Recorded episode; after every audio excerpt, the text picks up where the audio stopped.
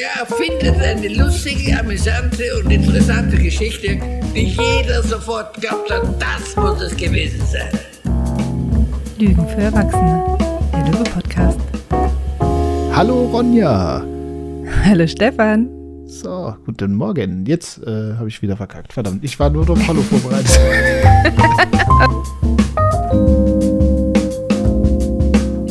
Stefan und Ronja von Löwe. Von Haus aus sind wir Psychologen mit viel Neugier für systemisches Denken und gelingende Prozesse in unterschiedlichen Kontexten.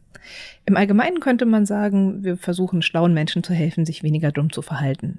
Und in diesem Podcast, da diskutieren und beantworten wir fachliche Fragen von unseren Teilnehmern aus Weiterbildung, Coaching, Therapien und auch Supervisionen. Und die Zuhörerin. Und die Fragen der Zuhörer Genau. und Zuhörerinnen. Schön. Super. So, Was machen wir denn heute, Ronja? Heute beantworten wir eine Frage, die hier schon länger rumliegt und die wir in unserer letzten Folge, bei der wir uns einfach mal zusammengesetzt haben und drüber geredet haben, wie es uns gerade mit dem Podcast geht und wie wir das hier alles weitermachen und angehen wollen. Schon bei Folge 6 fanden wir das nötig. Ich finde es weiterhin nötig. Aber ich, weif, ich schweife jetzt schon ab. Ich komme zurück zum Punkt. Wir beantworten heute die Frage von Katrin. Mhm.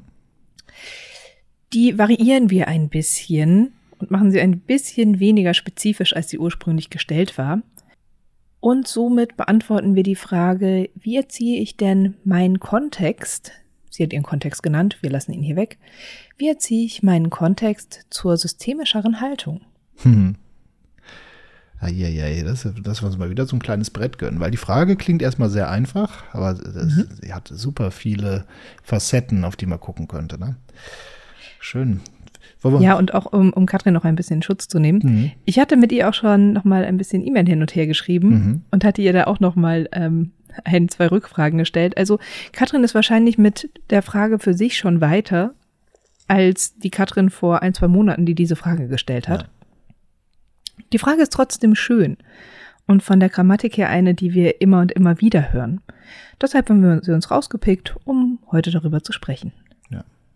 Eben. Und ich meine, die Frage ist ja auch eine Frage, so in der Form, wie du selber sagst, die tritt ja häufiger auf. Und wenn, was mir halt so wichtig ist an der Stelle, dass wir uns ja nicht nur mit der Beantwortung der Frage, also mit dem Inhalt der Frage beschäftigen, sondern eben auch mit der Form der Frage. Das heißt, ähm, hier wird nicht nur der Aspekt behandelt, auf den die Fragestellende jetzt hier drauf leuchtet und wir leuchten mit drauf, sondern eben auch, naja, was passiert denn bei der Fragestellerin selbst? Also das finde ich sehr spannend mit diesen, das ist so eine schöne Beispielfrage, an der man schön systemisches Denken in der Anwendung zeigen kann. Du meinst die Frage nach den, wie erziehe ich meinen Kontext zu systemischerer Haltung oder die Frage, wer stellt hier eigentlich die Frage und wie ist die Form der Frage? Ich bin jetzt bei, äh, das verwirrst du mich. Ähm, ne, also ich bleibe schon bei dem, wie kann ich meinen Kontext zu einer systemischeren Haltung erziehen. Das finde ich sehr spannend, weil diese Frage hat ja eine, man könnte jetzt inhaltlich auf sie eingehen oder man kann auf die Form eingehen, in der sie erscheint.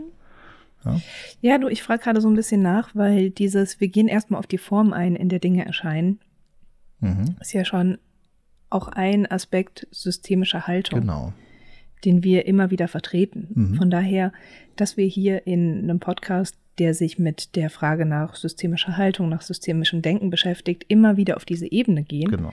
ist durchaus bereits ein Ausdruck systemischen Denkens oder m, würde ich zumindest so verstanden haben, wissen wollen, Mhm.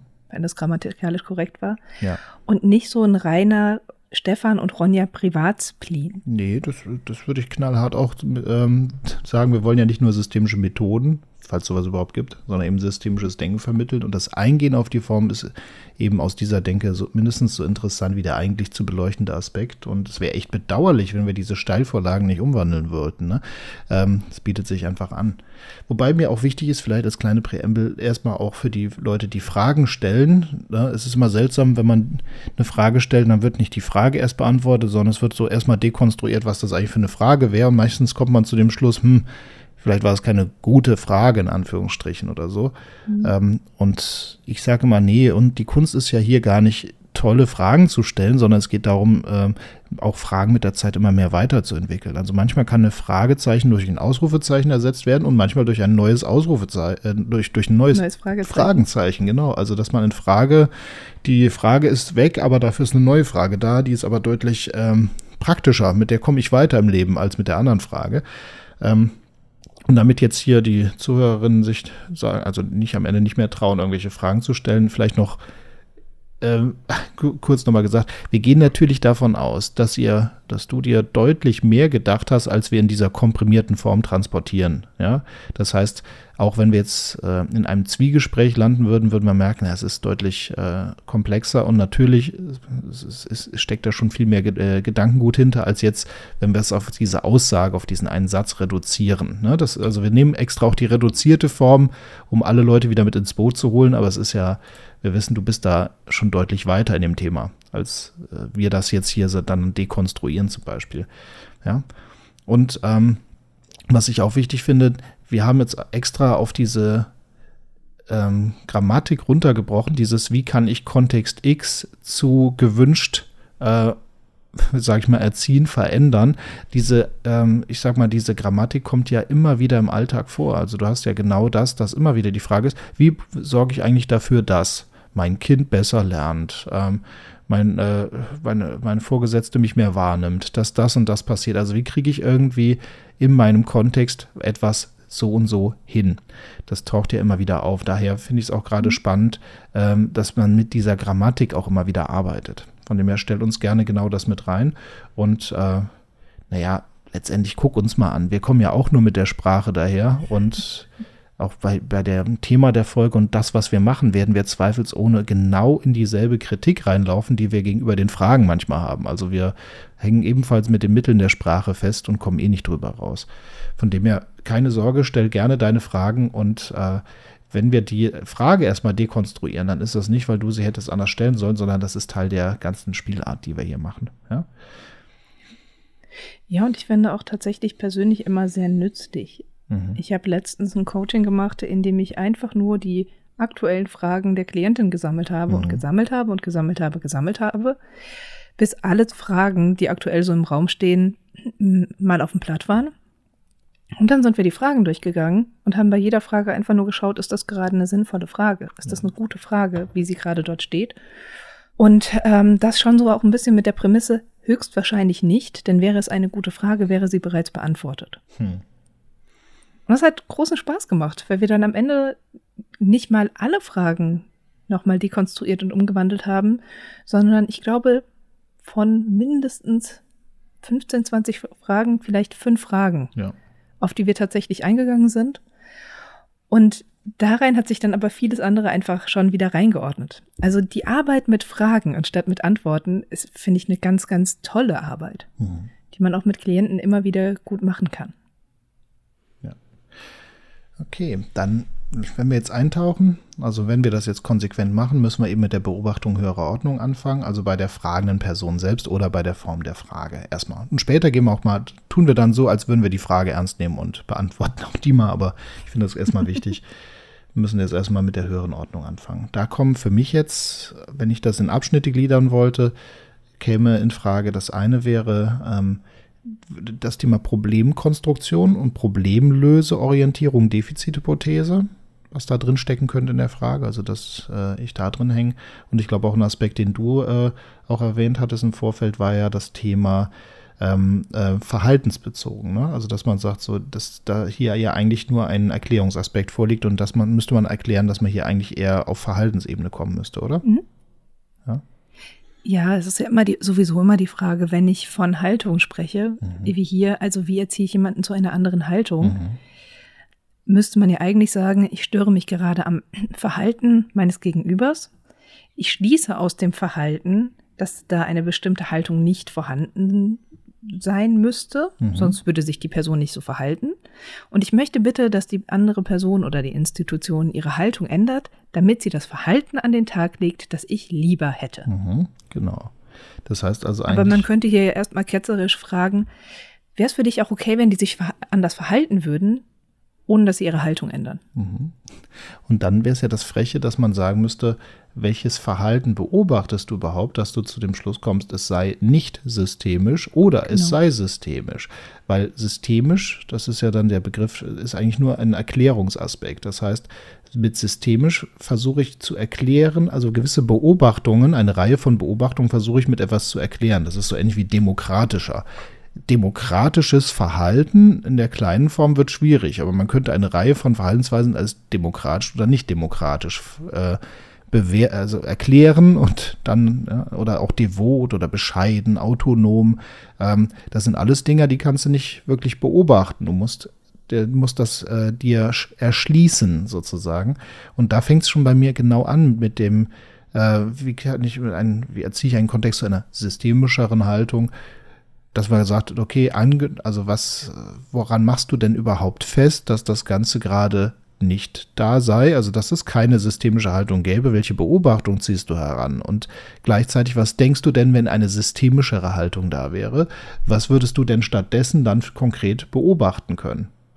Und das ist äh, schon der erste spannende Diskurs, weil am Ende sind wir nicht mehr bei, das Wort systemisch taucht garantiert nach den ersten zehn Minuten Gespräch nicht mehr auf. Genauso wie das, äh, das Thema äh, einfühlsamer oder sonst irgendwelche anderen Erklärungsaspekte.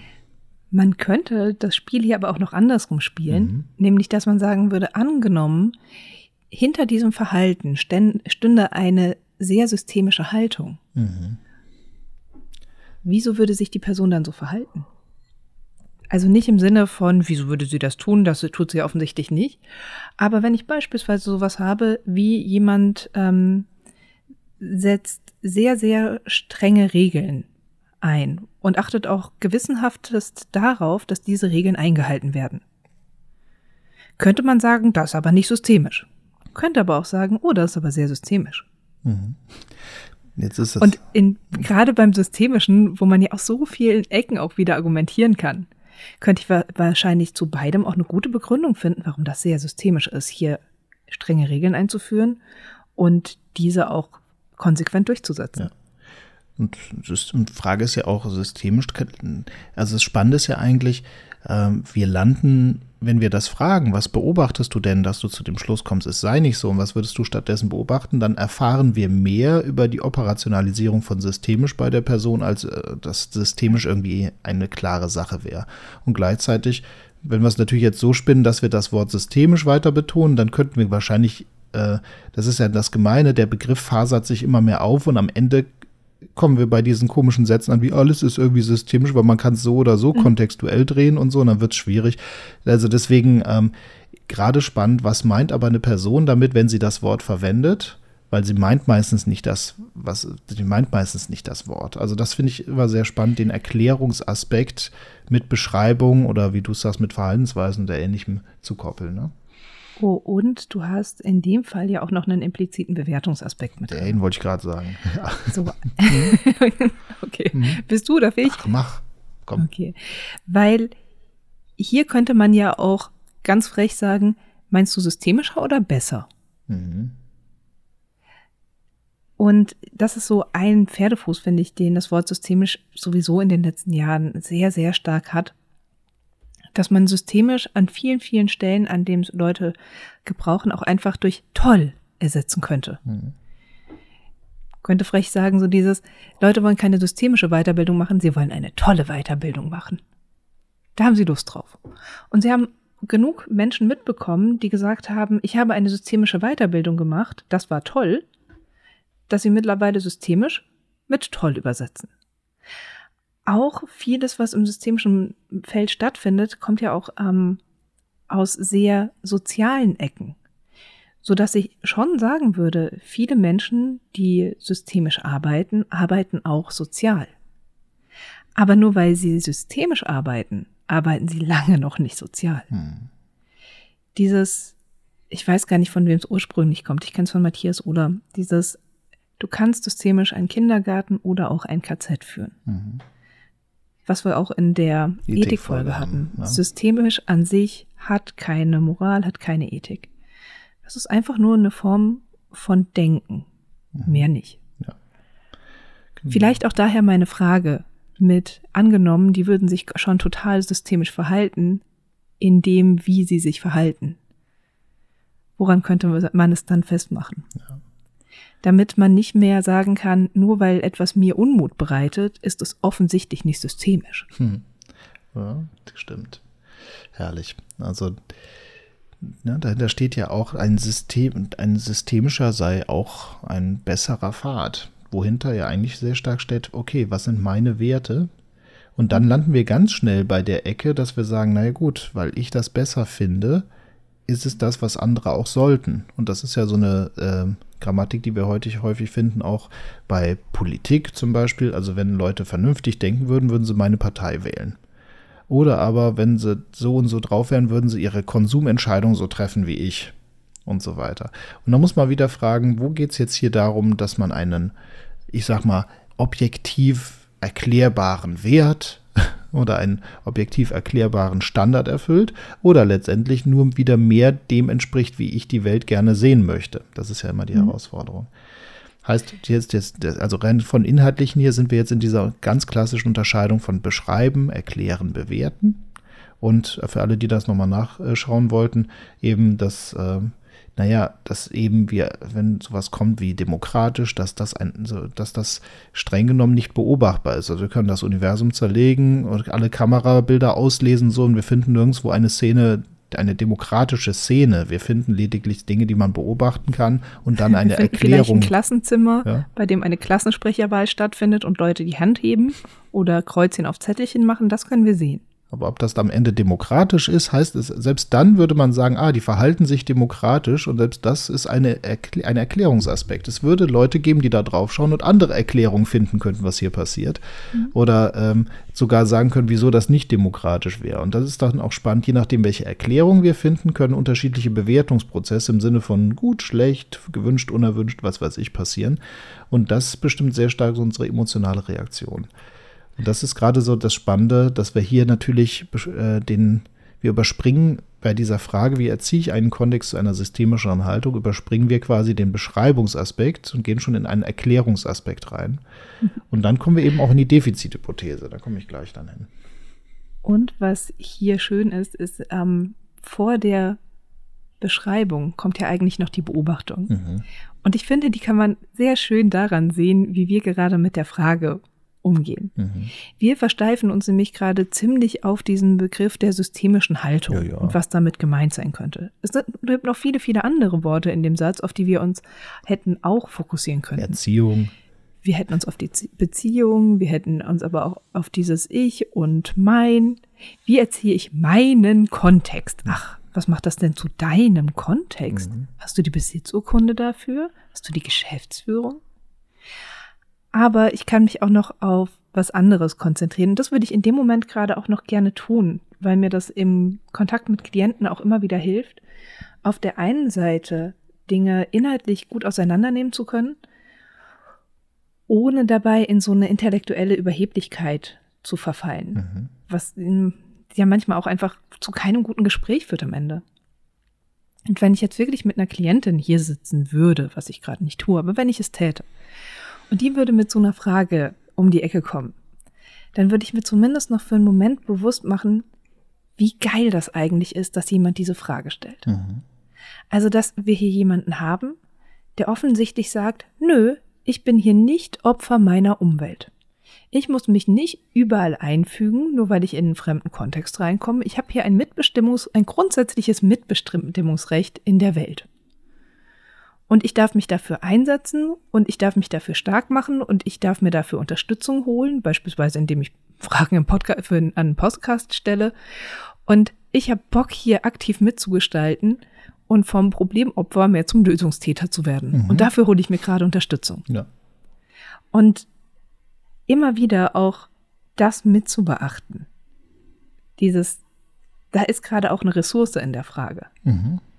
wenn ich genau hinschaue beziehungsweise wenn ich meine Ressourcenbrille aufziehe. Ähm, ich finde, das hilft immer wieder total gut dabei, nicht irgendwann verbittert zu werden und nur noch rumzulaufen und zu sagen, das ist aber keine gute Frage. Ja. Was meinen die Leute denn, wenn sie das sagen? Können sie sich nicht mal besser ausdrücken? Das ist aber ein Erklärungs- und Beobachtung, kein Beobachtungsaspekt. Ja, aber ich glaube, ähm, so sind wir beide, glaube ich, in der Praxis nicht. nee, sind, nee, nee ja. sind wir beide in der Praxis nicht. Man könnte uns nur gerade so hören. Echt? Glaube ich. Ach, und meinst du, wir unken so viel? Nee, vielleicht müssen wir auch, Nee, auch ja. da müssen wir wahrscheinlich noch die Auflösung dessen herbeibringen. Weil wenn du jetzt sagst zum Beispiel, wenn jemand zu Genau. Ich dir wollte es käme, trotzdem schon mal mit reinbringen. Ne? So. also sagst ja gerade, wenn jemand zu dir käme, dass dann erstmal auch wichtig ist, eine ordentliche Würdigung dessen, ist gut, dass die Frage da, also die, die, äh, also dass man einfach mal eine gute Gründe und vor allem eine g- positive Absicht in der Frage einfach mal unterstellt und äh, mit dieser Unterstellung Vollgas nach vorne geht, ja. Ähm, bei mir, ich, ich kann nicht anders, ich würde wahrscheinlich auch in eine Dekonstruktion gehen, aber dann muss man auch wieder was Neues liefern. Man kann nicht einfach nur kaputt hauen, man muss auch was Neues hinstellen, finde ich da. Wenn man jetzt schon, sage ich mal, äh, an Sprache geht und äh, Sprache ist da schon ziemlich mächtig. Ich nehme das mal ein Beispiel von dem, äh, mit dem Schlagwort Defizithypothese. Wie erziehe ich einen Kontext? Das Erziehe lasse ich mal raus, weil das Thema Erziehung ist nochmal. Wie, äh, ähm, wie ähm, kann ich einen Kontext verändern? Ich mache es mal kurz. Ich lasse auch mal das systemische Haltung raus, weil das kannst du eigentlich beliebig ersetzen. Also wie kann ich einen Kontext verändern oder beeinflussen? So nenne ich es jetzt mal. Und ähm, wenn ich jetzt diese Grammatik vor mir habe, das erste, was ich dann meistens tue, ist, dass ich äh, darauf achte, dass hier eine Person natürlich eine Zuschreibung vornimmt. Das heißt, sie beschreibt ja quasi, dass der Kontext anscheinend, jetzt in unserem Beispiel, eben nicht ausreichend über eine systemische Haltung verfüge. Das ist eine Annahme, die, also eine Selbstkundgabe, die Person gibt was preis. Oder eben, wie kriege ich das demokratischer, mein Kind fleißiger und so. Damit gibt es erstmal bekannt, der Ist-Zustand wird als nicht fleißig, nicht demokratisch, nicht systemisch oder zumindest nicht ausreichend systemisch ähm, definiert in ihrem Inneren. Würden wir dies einloggen als, ah, okay, nicken und zu schnell verstehen, dann wäre also der Status quo ein defizitärer Ist-Zustand und dann müsste ja entsprechend automatisch ein angestrebter Soll-Zustand da sein. Das Kind ist fleiß, wird fleißiger, wird, die Klasse wird demokratischer, der Kontext wird systemischer. Ähm, das wäre nicht, äh, das wäre zwar noch nicht definiert, was das eigentlich soll, aber es bekommt eine positive Konnotation dadurch, dass es eben ja, der gewünschte Veränderung wäre. Und jetzt dadurch, dass wir aber einen Ist-Zustand im Hier und Jetzt haben und einen Soll-Zustand, der in der Zukunft gerichtet ist, bedeutet das, dass auch irgendwas passieren müsste, irgendwas. Und wenn es ist, keine Ahnung, ein Schnippen, ein Prozess, ein langwieriger, schweißtreibender Prozess mit ganz vielen Menschenopfern oder was weiß ich, um irgendwie von Ist zu Soll zu übersetzen. Wir müssen da irgendwie rüber. Und ähm, das ist eben klassischste Problemlöseorientierung. Problemlöseorientierung. Manche Leute denken ja, Lösungsorientierung würde heißen, wir gucken auf die Lösung des Problems. Nee, das ist Problemlöseorientierung. Das heißt nämlich, der Ist-Zustand wird als defizitär markiert und der Soll-Zustand als anstrebsam dazwischen müsste irgendwas passieren. Und das ist spannend, dass immer wieder, wenn wir mit dieser Grammatik zu tun haben, wie, äh, krieg, wie kriege ich x zu y, dass natürlich damit klar ist, auch der Ist-Zustand müsste defizitär sein und irgendwann, und dann suchen wir nach den Lösungen. Wenn ich, das ist das Erste, was ich jetzt schnappe mir und dann mal liebevoll dekonstruiere in einer Lösungsorientierung. Die Lösungsorientierung würde nämlich jetzt nicht sagen, klasse, wie kriegen wir das Problem gelöst, sondern würde diese Konstruktion äh, angehen. Zum Beispiel eben, dass ich dann sage, ähm, wie kommen Sie denn darauf, dass dieser Kontext gerade nicht systemisch sei? Ja, woran, woran machen Sie das denn schon fest? Und angenommen, der Kontext zeigt, schon bereits, also angenommen, der Kontext würde schon in vielen Aspekten sich systemischer zeigen und wir müssten A, erstmal selber unsere Sinne wieder schulen, das auch so wahrzunehmen und B, und dann kommt schon fast wieder eine Beantwortung der Frage jetzt in der inhaltlichen Form, nämlich dass man sagt, und immer dann, wenn wir merken, ah, das Verhalten ist schon immer mehr in gewünschter Form da, das System verhält sich schon aus Versehen in die gewünschte Richtung.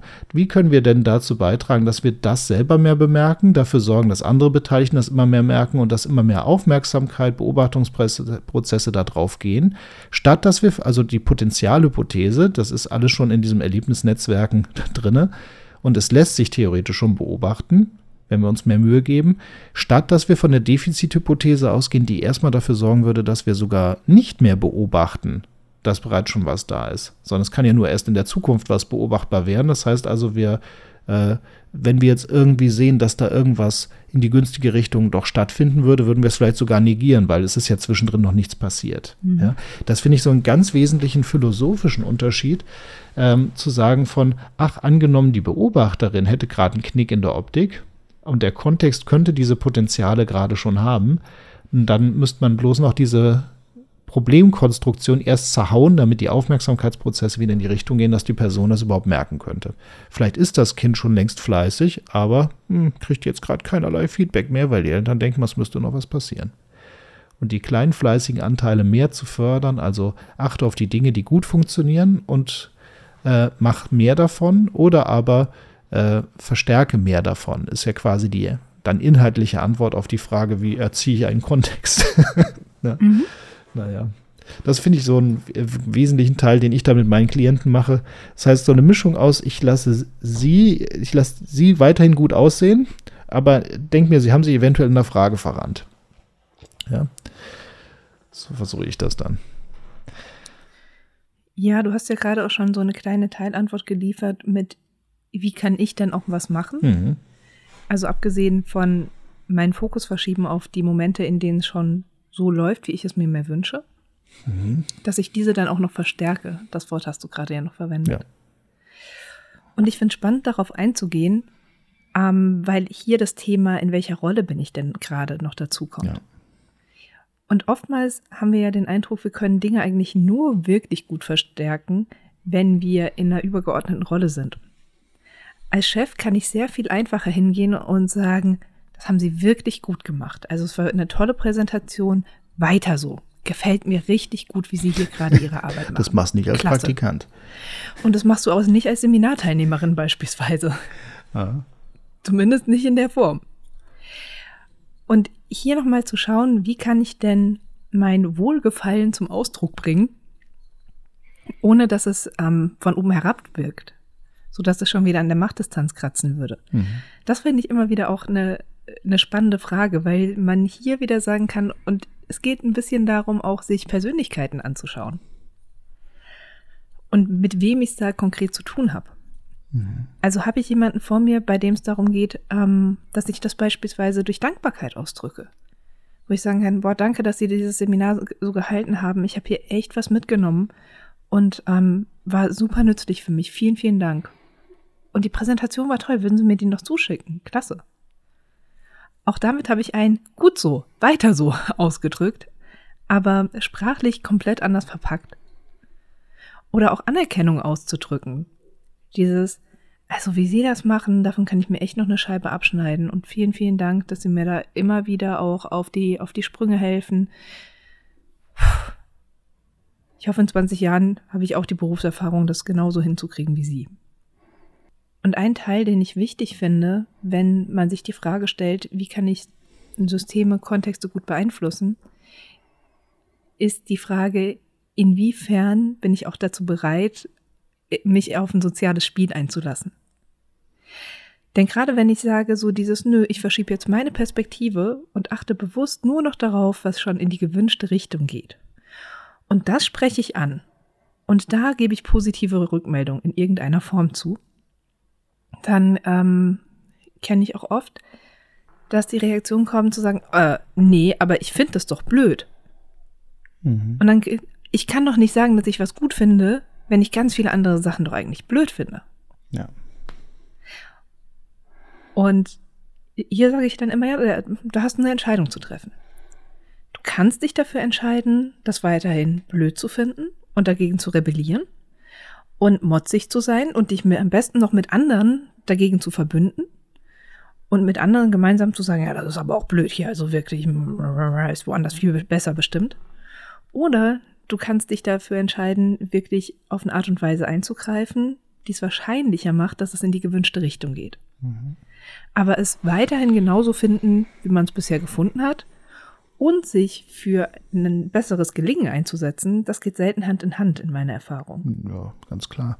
Weil der, die Beeinflussung, also diese Frage, äh, versucht ja quasi davon auszugehen, eine Person oder ich kann auf etwas einwirken, als wäre das unidirektional, also nur eine, in eine Richtung mhm. gehend.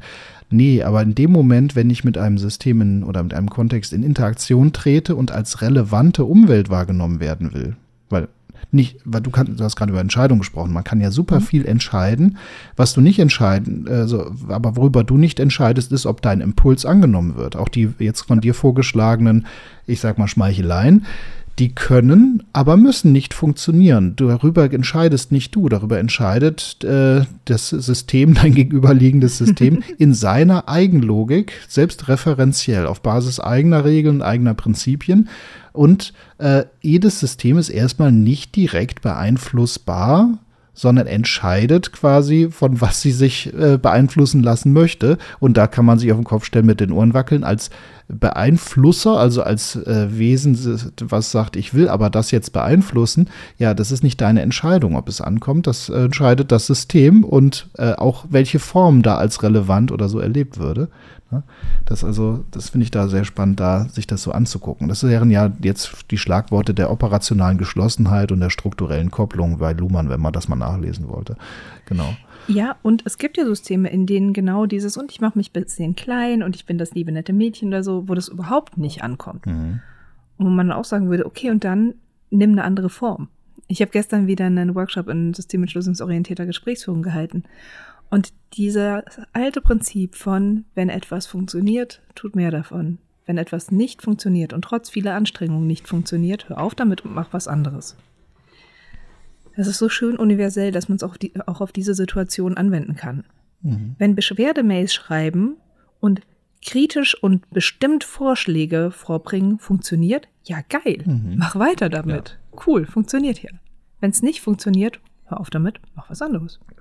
Ja und macht hier mal wieder klar, du kannst nicht davon ausgehen, du kannst eindirektional was beeinflussen und dann wird es so, wie du es gern hättest, sondern in dem Moment, wo du als relevante Umwelt mit reinkommst, heißt es auch, dass du eine Art, das ist ja das Systemische auch mit diesem Thema Auswirkungsbewusstsein und ja, Eigenlogik des Systems und so, äh, dass du auch, dass du auch beeinflusst wirst. Da gibt es ja diesen schönen Spruch, wenn du dich mit dem Teufel einlässt, verändert sich nicht der Teufel, der Teufel verändert dich. Ja, und so kann man mhm. sagen, Leute, die, kon äh, die Kontexte beeinflusst haben, sind später auch andere Menschen geworden. Ja, also ja. so Kontexte haben Einfluss auf einen, weil man muss Mit sich auf großer Macht kommt anderes. große Persönlichkeitsveränderung. ja, genau. Ja. ja, und Macht wird vor allem wird auch verliehen an der Stelle. Ne? Also die Machtstellung. Ja, was ja, was ja auch sehr spannend ist, wenn man das anguckt, weil natürlich auch gerade in unserem systemischen Denken gibt es ja immer so eine, ist das ja auch eine gewisse Paradoxie. Wenn du jetzt den Satz hören würdest, wieder, ich gehe mal auf die Form zurück, so wie äh, mhm. schaffe ich das, äh, die, dass der Kontext so und so, so und so wird, dann gibt es ja zwei Extremen, zwei Extreme, die dann meistens als schnelle Antwort kommen. Naja, wir können ja nicht, wir können ja die anderen nicht ändern. Ist so ein ganz häufiger Satz, der so kommt. Man kann ja die In anderen nicht ändern. In Kontexten, nicht nur im Systemischen. Ne? Und nur im Systemischen wird es noch elaboriert erklärt. Äh, also mit, ähm, mit Systemgrenze und operationale Geschlossenheit und äh, sowas weiß ich, was da noch dazu kommt, mit den autopoietischen Prinzipien, mit Selbstregulation, Selbstorganisation und so weiter. Und dass man sagt, ich kann nicht für ich, ich also ich kann, äh, ich, ich, kann nicht die Blase eines einer anderen Person steuern. Das, das, ist so quasi der eine Satz, der dann immer wieder kommt. Ja, deswegen vermeide gerade quasi schon jetzt diesen Satz. Also wie kann ich den Kontext zu einer systemischen Haltung erziehen? Äh, der Kontext selber lässt sich von dir gar nicht erziehen und es wäre, es ist total die falsche Fragestellung, weil ah Hilfe ähm, verstößt gegen sehr sehr viele systemische Prämissen. Ne? Mhm. Das ist ein, und das ist auf der einen Seite, könnte man, wenn man das prüft, sehr, sehr viele Argumente für wahr finden. Ja, es ist Quatsch, äh, also quasi, es ist Quatsch, überhaupt einen Kontext beeinflussen zu wollen oder eine Person oder irgendwas, weil das per se nie direkt geht und du nie genau machen kannst, dass das passiert, was du willst. Gleichzeitig auf der anderen Seite findet das statt. Also wir schicken Kinder in eine Schule und spannenderweise so, ich weiß nicht wie viel Prozent, aber wahrscheinlich um die 90 plus, haben nachher eine ähnliche Art von Lesen und Rechnen gelernt. So, zumindest können sie dieselben Zeichen lesen und mit denselben Zeichen operieren. Mhm. Äh, und von verhaltenen Gruppen. Genau, und Verhalten, Gruppen erzeugen, äh, spannenderweise kann man die unterschiedlichsten Persönlichkeiten in Gruppen tun und nach einer Weile verhalten sie sich recht vorhersehbar. Also es gibt so Trivialisierungstendenzen und anscheinend gibt es sowas wie Erziehung, sowas wie Verhaltensänderung, wie sowas wie Beeinflussung. Also es gibt sowas wie Beeinflussung und zwar funktioniert das jeden Tag. Und dann ist aber wieder die spannende Frage, dass gerade mit systemischen Mitteln, also mit systemischeren Haltungen, Denken, Prinzipien und so, solche Sachen durchaus gefördert werden können. Also wie motiviere ich jemanden mehr? Wie kann ich jemanden einladen, dass jemand ein Produkt kauft, eine Partei wählt oder einer Glaubensgemeinschaft beitritt oder nicht meiner Sekte Geld zahlt? Ähm, denn wenn es darum geht, um die Gestaltung von Rahmenbedingungen, und ich sage mal Auswirkungsbewusstsein entwickeln, in die Eigenlogik des Systems eintauchen und so weiter, äh, da kann systemisches Denken durchaus auch genutzt werden. Das heißt, ich kriege zwar nicht das, was ich will, aber ich, ich kann mit Wahrscheinlichkeiten eventuell spielen oder Rahmenbedingungen gestalten. Und das ist ja das, was systemisches Denken immer mehr trainiert. Unter welchen Bedingungen ist denn überhaupt der Kontext X bereit, Impulse anzunehmen und wie müsste ich mich verhalten, damit der Kontext garantiert zumacht. Das ist eine klassische Variante, wie man hier äh, hergehen würde. Ja, und äh, also was kommt denn, was ist in dem Kontext denn gewünscht? Was kann ich da herbeiholen? So, und das äh, macht das auch wieder so spannend, weswegen wir in die Ethiken äh, auch rein mussten. Dass wir sagen, ja klar kann man systemisches Denken vollkommen für Marketing verwenden oder für politische Interessen oder für ähm, ja, um Leute einfach auch ach, in ihrer Unsicherheit abzuholen und ihnen gegen ein kleines Entgelt ein Gefühl von Sicherheit zu versprechen. Das ist, äh, ja, das musste Versicherung bis Sekte, ist irgendwie alles so eine Säcke, so eine Ecke. Mhm. Ähm, und das geht grundsätzlich mit solchen Fragen. Na gut. Mhm. So, jetzt haben wir ein bisschen über Formen und auch so ein bisschen schon über Antworten gesprochen aus, über, aus der Ecke. Ähm, Ronja, sag mal, jetzt fassen wir noch mal kurz zusammen. Jetzt tun wir mal so, als wäre die Frage wirklich die Frage. Wie kriege ich denn eigentlich äh, in einem Kontext mehr von meinem Gewünschten rein? Also, meine einfachste Antwort ist, ändere dein Gewünschtes. Mhm. Wie meine ich das? Eigentlich, wie ich sage. Ich würde hier erstmal immer prüfen, inwiefern ist es denn tatsächlich ein Problem für mein Gegenüber, dass, dass da in dem Kontext was Bestimmtes nicht läuft. Und sobald es eine Spielebene verlässt, also sobald hier auch ein persönliches Leid dranhängt, und da sowas wäre wie, naja, solange die sich verhalten, wie sie sich verhalten, kann ich mich nicht gut fühlen, würde ich an der Stelle reingehen und erstmal sagen, halt, stopp, bevor du hier irgendwie wieder handlungsfähig wirst, müssen wir erstmal schauen, wie du dich gut in dem Kontext bewegen kannst, so wie er jetzt gerade ist, ohne mir vor die Hunde zu gehen. Mhm. Denn dieses ganze, ähm, naja, soziale Spiele spielen, würde ich es mal nennen, und manövrieren und strategisch vorgehen, braucht für mich tatsächlich immer erstmal, dass man sich frei macht, wieder zu sich kommt und wieder zu sagen, so dieses, ja, und vielleicht ist es hier drin anstrengend, vielleicht verhalten sich hier Leute nicht so, wie ich es mir wünsche, und trotzdem kann ich gut für mich selbst sorgen, kann gut mit mir umgehen und kann auch einfach sagen, boah, pff, wenn hier jemand jeden Sonntag das Papier haben will, dann kriegt er halt jeden Sonntag das Papier. Ähm, so ist das eben. Mhm. Da muss ich mich nicht gegen aufbegehren, das muss ich nicht als persönliche Beleidigung auffassen und ich komme damit klar, dass hier der Kontext so ist, wie er ist. Und ich habe auch die Freiheit, hier einfach wieder zu verschwinden, wenn es mir nicht gefällt. Ich finde, das ist eine gute Grundlage, um erstmal wieder handlungsfähig werd, zu werden, sich emotional unabhängig zu machen. Mhm. Das Wie siehst du das? Würdest du zustimmen? Würdest du, ähm, würdest du auch dagegen reden? Ich, beides. Also ich denke mal, das passt ja gut zu Epiktet. Ne? Ich verlange nicht, dass das, was geschieht, so geschieht, wie du es wünschst, sondern wünsche, dass es geschieht, wie es geschieht und dein Leben wird locker dahin fließen. Ja, das mhm. finde ich ein ganz schönes Zitat an der Stelle. Also ja, mein Schädel, wieso muss es eigentlich nach meinem Willen immer wieder gehen, wenn es auch vielleicht jetzt mal objektiv gesehen vielleicht gar nicht so hilfreich ist, wenn es immer nach meinem Willen geht. Und da hinzukommen im Gespräch ist ja immer ganz schön, da kommt ja auch die Umfrage. Ne? Ich, wie kriege ich mein System zu einer Haltung X um, ja, um dann auch endlich mal meine Ideen besser vorbringen zu können, weil ich denke, ich bräuchte dafür so eine Atmosphäre. Ah ja, okay. Und dann hat man ein anderes mhm. Thema. Also man sagt, okay, du ja. musst gar nicht erst die Veränderung im Außen erhoffen. Das ist nämlich immer so schön, oh, wenn mein Arbeitgeber endlich anders wäre, dann könnte ich ja, hm, naja, vielleicht ist es auch eine nette Konstruktion, mit der du dir da gerade schöne Ausrede gebaut hast, wieso du nicht einfach jetzt schon mal aktiv werden möchtest. Und dann mhm. müsste man, wenn man systemischer denken wollte, würde man sagen, wie kannst du deine äh, Bedürfnisse und Ideen Ideen äh, auch bei diesen Bedingungen jetzt erstmal ausprobieren, statt zu sagen, erst wenn, dann. Damit bist du ja in einer recht unsystemischen Denke. Ja, und ich bin so ein bisschen auch bei Albert Ellis. Mhm. Um, ähm, mit seinem There are three musts that hold us back. I must do well, you must treat me well, the world must be easy. Mhm. Und dieses, ich kann mich erst anders verhalten, wenn mein Kontext anders ist. Das ist genau dieses You must treat me well für mich. So dieses, nö, du kannst jetzt bereits deine Ideen vorbringen, du kannst eigene Konzepte höchstwahrscheinlich umsetzen, du kannst Dinge in Frage stellen. Du wirst damit für andere unbequem sein. Mhm.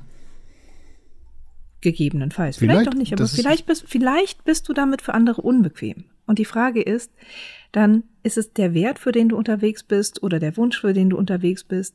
Bist du dafür den Preis bereit zu zahlen, dass andere das doof finden könnten, dass du dich so verhältst?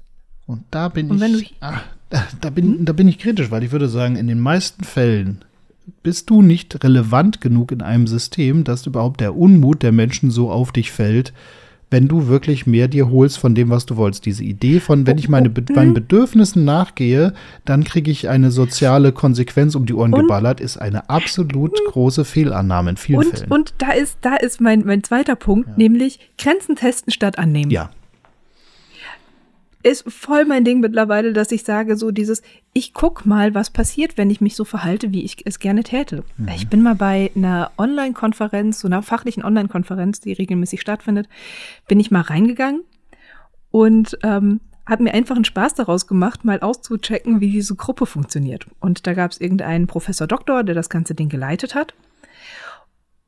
Und mir ist aufgefallen, dass äh, es relativ wenige Redebeiträge von anderen gab, auch wenn zu aktiven Redebeiträgen aufgerufen wurde. Und dann habe ich einfach mal angefangen, immer einfach auszusprechen, was mir im Kopf rumging, direkte Rückfragen zu stellen, Leute äh, direkt anzusprechen. Und natürlich habe ich gemerkt, dass dieses die anderen Menschen, die in dem Online-Raum waren, irritiert hat. Aber es ist doch niemand auf mich zugegangen und hat gesagt, entschuldigen Sie, Frau Fröhlich, hören Sie mal, äh, so geht das hier nicht. Können Sie bitte den Ich melde mich Button verwenden? Mhm. Aber ich konnte mich erstmal verhalten, wie ich wollte. Ja. Und genau dieses Ding von mach doch mal, was du willst und guck, ob es funktioniert. Mhm. Anstatt anzunehmen, das kann ich nicht, denn es könnte ja dies und das passieren. Und dann bin ich wieder bei dem, guck erstmal, dass du gut für dich selbst sorgen kannst. Ja. Denn diese Experimente von ich guck mal, ob mir jemand, ob mir jemand einen bösen Blick zuwirft. Die kann ich erst machen, wenn ich es aushalte, wenn mir mal jemand einen bösen Blick zuwirft. Mhm. Und dafür muss ich erstmal rauskriegen, was möchte ich denn eigentlich?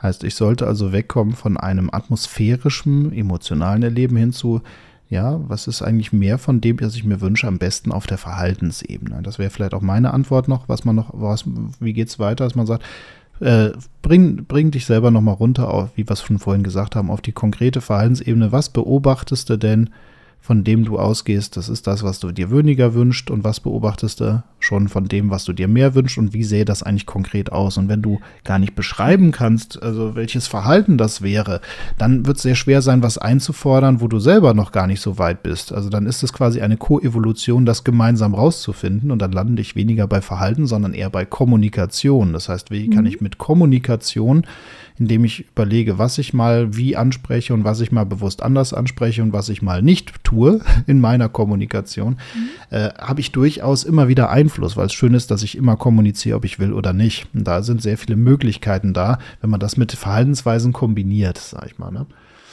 Genau, und hier auch dieser Shift weg von, ähm, wie will ich, dass ich, nicht nur, wie will ich, dass die Haltung von anderen ist, so dass sie sich anders verhalten, auf das ich mich anders fühle, auf das ich mich anders verhalten kann, sondern hinzu, wie möchte ich mich eigentlich gerne verhalten?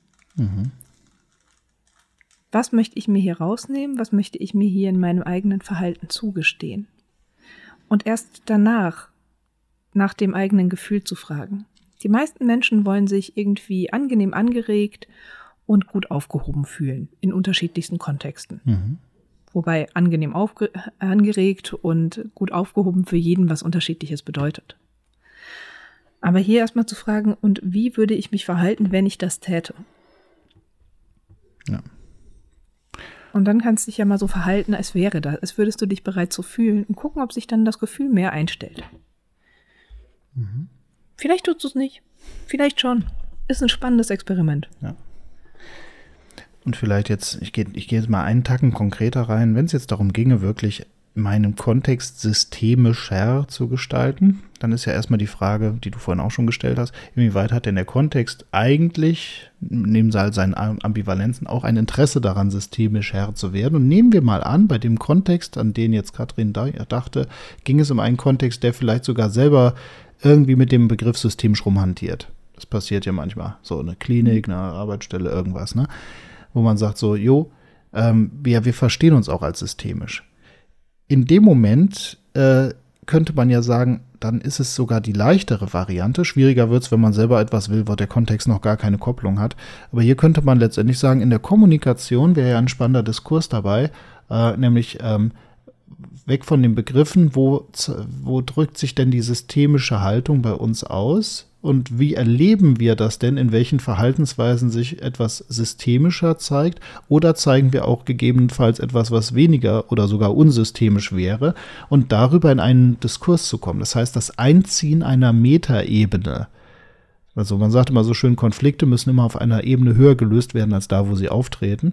Und wenn man die Chance hat, ähm, in einem Kontext unterwegs zu sein, der sich einer gewissen Idee verschreibt, dann könnte man natürlich auch sagen, wo zeigen wir denn schon bereits, dass wir in dieser Idee drin sind? Und äh, wo zeigen wir gegebenenfalls das Gegenteil und wie sieht es denn stattdessen aus? Und den Diskurs darüber, die verschiedenen Perspektiven, die Multiperspektivität wieder reinzuholen und dann in der Kommunikation zu verdrahten, da entstehen wieder neue Ideen. Und da allerdings passiert auch genau das, was ich vorhin mit dem Teufelsche gesagt habe. Äh, nach so einem solchen Austausch wirst du die Frage anders stellen und wirst auch merken, hm, es gibt ganz verschiedene Sichtweisen auf das systemische Verhalten und auf das systemische Denken und die mhm. Leute sehen es nicht so wie ich, die sind alle nicht richtige Systemiker. Und damit merkt man wieder, da bist du dann wieder ein bisschen raus. Es ging nicht um systemisch, es ging wahrscheinlich um eigene Bedürfnisse und Ideen. Ja, wobei solche Strukturen einzuführen, beispielsweise einmal im halben Jahr einen runden Tisch, an dem man miteinander bespricht, was ist hier, was läuft hier systemisch, was läuft hier nicht systemisch, wie drückt sich das hier gerade bei uns aus, finde ich, ist wieder schwer, wenn du so als in den unteren Reihen unterwegs bist. Also wenn du beispielsweise Pia auf einer Station bist, in einer Klinik, die viel systemisch arbeitet, wirst du es schwer haben, so eine Instanz ins Leben zu rufen, mhm. weil es einfach nicht in deiner Rolle entspricht. Mhm. Und du kannst und trotzdem den dann, Diskurs anregen. Genau, und da wäre ich jetzt auch hingekommen, mhm. weil dann ist wieder die Frage, und wie rege ich auch aus anderen Rollen heraus den Diskurs an? Mhm. Und ich sage ja total oft, so ich liebe es, dumm zu sein. Und hier einfach dumm und naiv auch mal zu Leitungen, zu Chefs hinzugehen und zu sagen, sag mal, was mich immer interessiert, ist, wie ist das hier eigentlich? Stefan, woran merkt man eigentlich bei Löwe, dass wir wieder systemisch sind? Das interessiert mich einfach mal, was dein Blick da drauf ist. Mhm. Genau. Das ist was anderes als, ähm, Stefan, erklär mal mal bitte, inwiefern das hier systemisch ist, was wir machen. Mhm. Genau. Oder auch die Frage dann, jetzt sehe ich gerade, wie wir hier diese, die, die Art und Weise, wie wir diese Diagnostik durchführen, wie wir den Bericht haben, wie steht das denn im Einklang oder im Kontrast zu systemischen Prämissen? Das brauche ich nochmal so, weil ich, ich kriege das noch nicht so gut in die, in die Transparenz rein oder den Genau, Alltag. auch hier. Ja, genau so. Wieder auch Idee. Stefan ein bisschen dumm. Ich, ich verstehe das noch nicht. Können Sie es mir nochmal erklären? Ja, genau. Also, und das ist meistens sehr, sehr bekömmlich. Mhm. Und manchmal nicht. Und auch dann hat man eine Rückkopplung erfahren. Ja.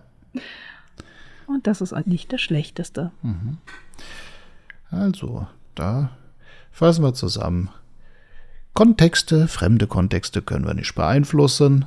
Aber oh, wir ja. machen, äh, also zumindest nicht so, wie wir es gern hätten, aber Beeinflussungsmöglichkeiten sind zahlreich. So, diese Paradoxie, da hängen wir drin. Wir können sie beeinflussen, aber nicht so, wie wir es gern hätten. Ich habe doch aber noch was. Ja, okay, ach so, dann hau aus. Ja, ich habe noch was. Ah, ja. ähm, ist ein bisschen ein Spezialfall. Ähm, aber hier geht es um das Thema Auswirkungsbewusstsein mhm. in Organisationen. Ähm, wenn ich jetzt beispielsweise den Eindruck habe, das, was wir machen, das ist keine gute Idee. Mhm. Sowas wie, es ist keine gute Idee, ich hüpfe mal zurück in meine Klinikzeit, die Patientin jetzt schon zu entlassen. Mhm. Reines, reine Beispielsituation. Ja. Und es ist morgens Übergabe, alle sitzen beieinander.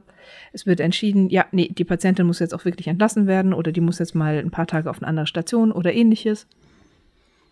Und ich habe vielleicht schon eine Idee, was passieren könnte, wenn man das täte. Und im Sinne von, ich bin eine gute Systemikerin, ich denke ständig in Auswirkungen, werde ich das wahrscheinlich auch haben. Mm. Und egal aus welcher Position heraus, egal ob ich Pia oder Oberärztin bin, kann ich hier immer hingehen und sagen, ich befürchte, wenn wir das machen, dann wird das und das und das passieren. Mhm. Und selbst wenn niemand drauf hört, habe ich es geäußert. Ja. Und wenn das und das und das dann tatsächlich eintritt, kann ich am besten im Beisein von möglichst vielen Leuten sagen, ja, das war genau das, was ich meinte. Mhm. Nicht dann noch einen Freudentanz aufführen und anderen eine lange Nase machen, aber äh, noch mal kurz dran erinnern, das hatte ich schon gesagt. Und das Schöne ist, mit der Zeit wird es immer und immer wahrscheinlicher, dass Bedenken, die ich äußere, dadurch ernster genommen werden. Mhm. Und dass ich mir so ein bisschen einen, einen Platz erspiele in dem System, in dem ich relevanter werde. Langsam aber sicher. Ja. Und das finde ich einfach eine schöne Art und Weise, bei der man zum einen sich auch exponiert und, ähm, und dadurch gefordert ist, nochmal genauer nachzudenken weil man ja auch Vorhersagen macht und eben auch andere Leute sagen können, ja, siehst du, hast dich getäuscht, hat doch funktioniert. So ist man immer wieder gut angeregt, auch zu prüfen, was waren meine Prämissen, wie erkläre ich mir, dass ich meine Ver Vermutung hatte, wie erkläre ich mir, dass es jetzt anders gekommen ist. Also es regt zum Denken an. Und je besser man Vorhersagen macht, desto wahrscheinlicher wird es, dass man relevanter in einem System wird. Mhm beziehungsweise irgendwann irrelevant, wenn man die Vorhersagen macht, die andere Leute nicht hören wollen. Aber ja, unterm Strich äh, ist ja auch eine Form von Relevanz. Aus einem System, ja. also so relevant für ein System zu sein, dass mal rausgeworfen wird, bedeutet ja auch was. da muss man relevant geworden sein. ja. Nee, stimmt. Und damit, das Schöne ist ja, du ziehst ja damit voll auf die Beobachtungsebene runter. Weg von den Erklärungsaspekten, was da so sei und wie man das erklärt und bewertet, sondern immer mehr auf Beobachtbares und dass man sagt, so pass auf, wenn das und das dann das und das. Im besten Fall bezieht sich an sich, ja, und dann ist die Kundenzufriedenheit geringer. Das ist eine, ein Erklärungsaspekt, sondern und mhm. dann äh, wird die sich wahrscheinlich entlassen lassen, bekommt nicht mehr ins Gespräch. Das sind auch noch Erklärungsaspekte, aber das kann man leichter beobachten dann auch. Ja. Ähm, je mehr es um verschiedene Wahrnehmungen geht und Interpretationsformen, umso mehr kann man sich streiten. Das bringt dann nicht so viel. Genau, aber dieses Thema Auswirkungsbewusstsein ähm, ist in vielen Systemen eine Variante, um Relevanz zu kriegen, weil Systeme sich erfreuen, wenn ihre Strukturen sich tendenziell erhalten und sie weniger irritiert werden. Ja, deswegen in der Eigenlogik dabei sein. Und das ist vielleicht auch das, was, was man zusammenfassend so sagen kann. Ne? Also Systeme sind operational geschlossen, das heißt also, lassen sich nicht von außen eins zu eins in eine gewünschte Richtung drehen und äh, arbeiten nach Eigenlogik und äh, bilden Strukturen aus ihrer eigenen aus ihrer eigenen Logik heraus. Ähm, gleichzeitig aber gibt es sowas wie relevante Umwelten. Also da, wo das System sagt, um gut zu überleben und zu sagen, ja, das braucht's, ähm, gehe ich gewisse strukturelle Kopplungen ein und sage, ja, das erlebe ich als relevante Umwelt. Entsprechend, wenn man die Frage nochmal anders stellen wollte, ist immer gemein, am Ende der Folge eine neue Frage zu stellen, statt die Frage voll zu beantworten, äh, statt also, wie erziehe ich einen Kontext zu einer systemischeren Haltung, könnte man fragen, wie werde ich denn in einem gewünschten Kontext eine relevantere Umwelt und kann dadurch mehr Einfluss nehmen, was aber auch bedeutet, dass ich in eine kooperative Struktur muss. Das heißt also, ich werde dann auch ähm, im Sinne der Kybernetik zweiter Ordnung auch Teil in diesem System sein und werde auch dann, es wird auch mich verändern und ich werde dann meine Werte, meine Überzeugung, meine Bedürfnisse immer wieder hinterfragen müssen, weil relevante Umwelt ist wechselseitig. Ich muss dafür auch ebenfalls äh, mich darauf einlassen. Und dann müsste man sich natürlich auch fragen, ist es mir das wert oder kann ich mir das, was ich brauche, auch anders holen? Äh, muss es denn so mhm. sein, dass ich jetzt hier da reinkomme? Ähm, die, also pick your fights. Und da sind wir wieder bei dem, was ich am Anfang gesagt habe. Ja. Äh, kannst du dir nicht auch einfach was anderes wünschen? Ja. Das ist genau der Dreh, bei dem ich da wieder bin. Mhm. Und dann sind wir natürlich, und das ist aber dann für weitere Folgen auch mal, also ich weiß nicht, ob wir uns das Thema, aber klar, klar gibt es das in der Politik, ist ja zum Beispiel auch dieses Spaltende, wo man sagt, der, ich will Kontexte verändern, ich bin eine, und ich will relevante Umwelt sein, aber ich lasse mich nicht darauf ein, ansatzweise in der Eigenlogik des anderen Kontextes mich auf diese einzulassen. Ich sage, nein, deine Eigenlogik ist scheiße, sag mal salopp, aber ich will das, ich will dich jetzt eins zu eins beeinflussen. Und man merkt quasi, dass die Systemgrenzen dicker werden, härter werden und die Immunitätsreaktionen, das Abstoßen, die Immunreaktion des anderen Kontexts immer größer wird. Und das erlebt man ja, ja, durchaus bei politischen Diskussionen, bei so Wertediskursen und alles, was so kommt. Aber das ist dann auch ein Riesenthema. Du, aber ich glaube nicht nur da, sondern auch wirklich, wenn wir in ähm, Lernen-Lehrenden Beziehungen sind. Mhm. Dieses, wenn ich sage, du bist doof und deshalb musst du jetzt was von mir lernen, wird die andere Person das sehr viel schwerer aufnehmen können, als wenn ich sage, du bist genial und jetzt, wenn du willst, kannst du auch noch was von mir lernen. Ja. Ich habe mal diesen Gedanken gehört, dass es sehr, sehr sinnvoll ist, dass Menschen von den Menschen lernen, die ein Interesse an deren ähm, Wohlergehen haben. Mhm. Und das ist so ein sinnvoller Gedanke. Ja. Von wem lerne ich besser, welche Beeren man essen kann und welche nicht? Nicht von der Person, die mich die ganze Zeit böse anguckt und die mich für alles Mögliche abstraft, was ich mache, sondern von der, die mich anlächelt und bei der ich den Eindruck habe, die will wirklich, dass es mir gut geht. Ja. und deshalb finde ich, ja. Mhm. Das passt total gut mit dem, was ich vorhin mal sagte, mit der Defizithypothese. Ne? Mhm. Wenn ich sage, Ronja, du müsstest besser X, dann definiere ich ja den Ist-Zustand schon als defizitär gewünschten Sollzustand als auch attraktiver und vor allem sage ich, irgendwas muss noch dazwischen transformiert werden. So wie es ist, ist noch nicht gut. Und das passiert sauschnell, dass wir das sprachlich konstruieren, obwohl wir es gar nicht so meinen. Und daher auch immer wieder diese lösungsorientierte Denke hinten dran. Was, also auf Verhaltensebene runter und auch, auch schon auf diese Momente achten, wo das schon passiert und gucken, wie man da die Wahrscheinlichkeit erhöht, dass dieses Verhalten auch so gezeigt werden kann. Mhm. Ja, genau aus dieser Ecke. Aber das ist, aber das ist genau der Mist in der Debatte und im Konflikt geht ja genau diese Ebene verloren und wir finden eine Verhärtung. Die, die Relevanz der anderen Umwelt, ja, die andere Umwelt ist immer noch relevant, aber eigentlich nicht mehr in gewünschter Form, sondern eher sogar mit einem negativen Vorzeichen. Je mehr die eine Seite beeinflussen will, umso mehr geht die andere in etwas Unerwünschtes rein. Ne? Ja. ja. Das ist aber, das ist nochmal ein ganz anderes Thema, äh, das Thema Konflikt, Konflikt und mhm. äh, kann man auf Wertekonflikte, auf politische Konflikte, kann man auf alles so ein bisschen übertragen. Aber gut, da sind wir schon wieder was im Drift. Hm. Aber was ich dann wirklich auch noch eine spannende Frage finde, ist, wie finde ich denn raus, wie ich wahrscheinlich eine relevante Umwelt für den Kontext werde? Mhm. Weil es hier ja immer wieder darum geht, zum einen ein bisschen sich anzupassen und zum anderen sich aber auch abzugrenzen. Ja, ja. Also man muss angepasst genug sein, um kopplungsfähig zu sein und nicht direkt eine Gegenreaktion zu kriegen. Und man darf aber nicht trivialisiert werden. Genau, und aber unangepasst genug, dass man noch was Relevantes, Neues, anderes hinzufügt. Mhm. Und das finde ich ein, so ein schönes, spannendes Spagat auch, mit dem man spielen kann. Ja. Ja, wo man auch viele Beobachtungen anstellen kann. Und sich mal anschauen kann, so dieses, ähm, wenn ich beispielsweise ein Leitungsteam habe von vier bis fünf Personen, was haben die denn alle gemeinsam? Mhm. Und was könnte ich beispielsweise auch von mir zeigen, was auch mit denen gemeinsam ist, sodass da eine entsprechende Ähnlichkeit gezeigt wird? Und wo muss ich mich aber auch deutlich abgrenzen, dass ich noch was Relevantes Neues hinzufüge? Naja.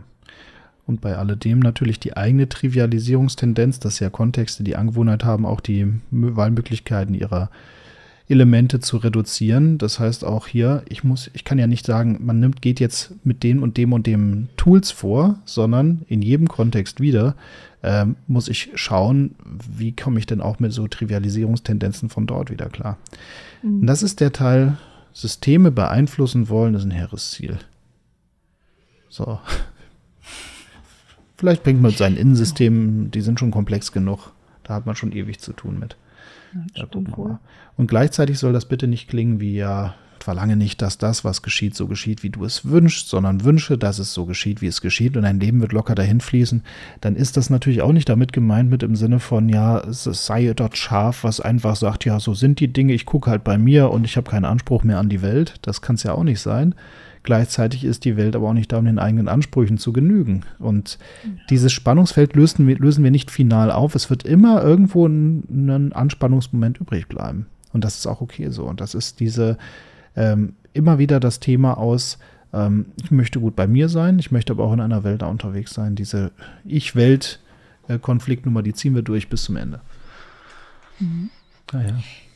Wir hier im Podcast koppeln uns einfach mit der Umwelt, indem wir sagen, schickt uns unsere Fra eure Fragen rein Mhm. und wir beantworten sie. Vielleicht. Wir beantworten sie auf unsere Art und Weise. Ja. Da sind wir leider auch operational geschlossen, wenn auch sehr, sehr kopplungsfreudig. Meinst du? Ich Ja. habe schon den Eindruck, also ich habe schon den Anspruch, dass wir irgendwann alle Fragen beantwortet haben, die hier sind. Du weißt ja, ich will gar keine Frage beantworten. Ich will, ich will versuchen, bessere Fragen zu kreieren. Ja, ich verwende weiterhin die Formulierung Fragen beantworten. Man muss ja auch noch ein bisschen Hoffnung wecken, oder? Da bleiben wir dabei. Wir sind zu zweit. Ronja kümmert sich um die Beantwortung der Fragen und ich gucke, ob wir noch, äh, ob wir danach eine andere Frage haben können.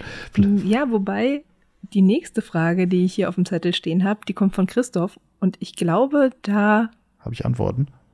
Nee, ich glaube, da habe ich Antworten. siehst du, ist doch super. Sehr schön. Ja, Wollen wir, schon, genau. wollen wir einen, äh, wollen wir einen Mystery-Teaser machen oder willst du es sagen? Nee, nee, ich teaser machen- jetzt die Frage. Ja, toll, mach mal. Ich dachte, ich probiere was Neues aus. Ja. Ich teaser jetzt mal die Frage. Ja, Ähm, ja, erstmal. Katrin, gell. war das eine Antwort auf deine Frage? Waren das mehrere Antworten auf deine Frage? Schick uns gerne noch mal eine kurze Rückmeldung per Mail. Ähm, interessiert uns einfach tatsächlich. Mhm. Und ansonsten haben wir nächste Woche die Frage von Christoph. Der schreibt, wie schafft man es, in Beratungsgesprächen eine wertschätzende Haltung einzunehmen? Ich finde die Frage ziemlich geil und freue mich drauf, ähm, weil es da zum einen methodisch ein paar Ideen gibt, aber weil man auch nochmal hinten dran schauen kann, was man alles hinter die Frage lesen kann. Absolut. Dazu aber eine kleine Korrektur. Du sagtest gerade nächste Woche. Setzt uns nicht unter so einen Druck. Ihr, ihr werdet es erleben, wir releasen das Ding, gell?